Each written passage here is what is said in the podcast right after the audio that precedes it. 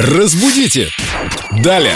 А вот и Виктория Полякова, наш культуролог. Вика, доброе утро. Доброе Привет, утро. Вика, ты к нам с миссией сегодня пожаловала. Я к вам всегда с миссией. И сегодня она заключается в том, чтобы рассказать, чем отличается мессия от миссии. Так, мессия это...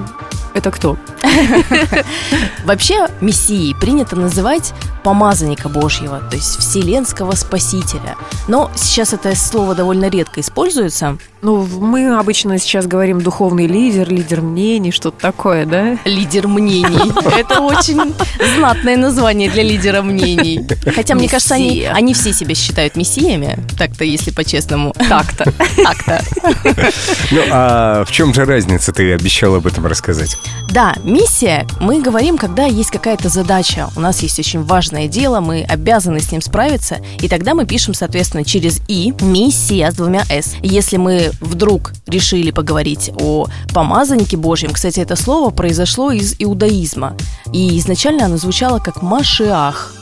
Машиах. Машиах. То есть, а мне нравится Мышах Зверев. Лидер мнений. Ну вот мы и выяснили, кто тут мессия, а кто с миссией. Вика, спасибо тебе большое. А я-то думала, что слово происходит от нашего замес. Человек что-то устраивает грандиозное. Ну, может быть, и есть такая этимология, но мы с ней не знакомы. Спасибо тебе за то, что пролила культурный свет на эти два вроде бы одинаковых слова, которые имеют разное значение. А теперь давайте что-нибудь грандиозное послушаем. Разбудите! Далее!